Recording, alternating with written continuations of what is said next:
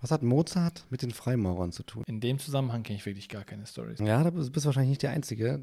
Wahrscheinlich haben die wenigsten bis jetzt von Mozart und den Freimaurern in einem Kontext zusammengehört. Aber es gibt eine Theorie, dass Mozart, vor allem weil er auch recht jung starb, er starb ja im Alter von 35 Jahren, was auch für die damalige Zeit recht ungewöhnlich war. Ähm, und auch zu seiner Todesursache, die ist noch nicht hundertprozentig geklärt. Deswegen ranken sich so Mythen um Mozarts Tod. Und eine Theorie sagt halt, ja, Mozart wurde von Freimaurern getötet, weil er selbst auch ein Freimaurer war.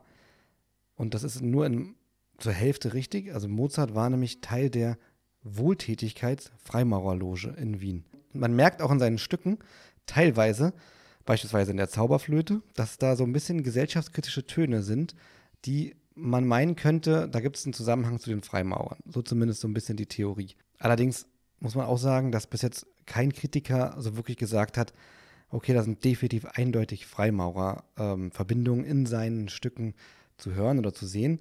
Jetzt sagt die Theorie aber weiter, dass aufgrund dieser Tatsache, dass es halt so ein bisschen diese, ja, ich sag mal, in den Stücken diese Anlehnung an die Freimaurer gibt, dass es so ein bisschen als Verrat von den Freimaurern ähm, gesehen wurde, dass er halt diese Anspielung in seinen Stücken gemacht hat und er daraufhin halt von den Freimaurern deswegen dann ermordet wurde. Insgesamt scheint es aber eher unwahrscheinlich, dass hier ein Verrat in dieser Größenordnung einen Mord dann im Grunde an einem äh, Freimaurer-Logenbruder rechtfertigen würde.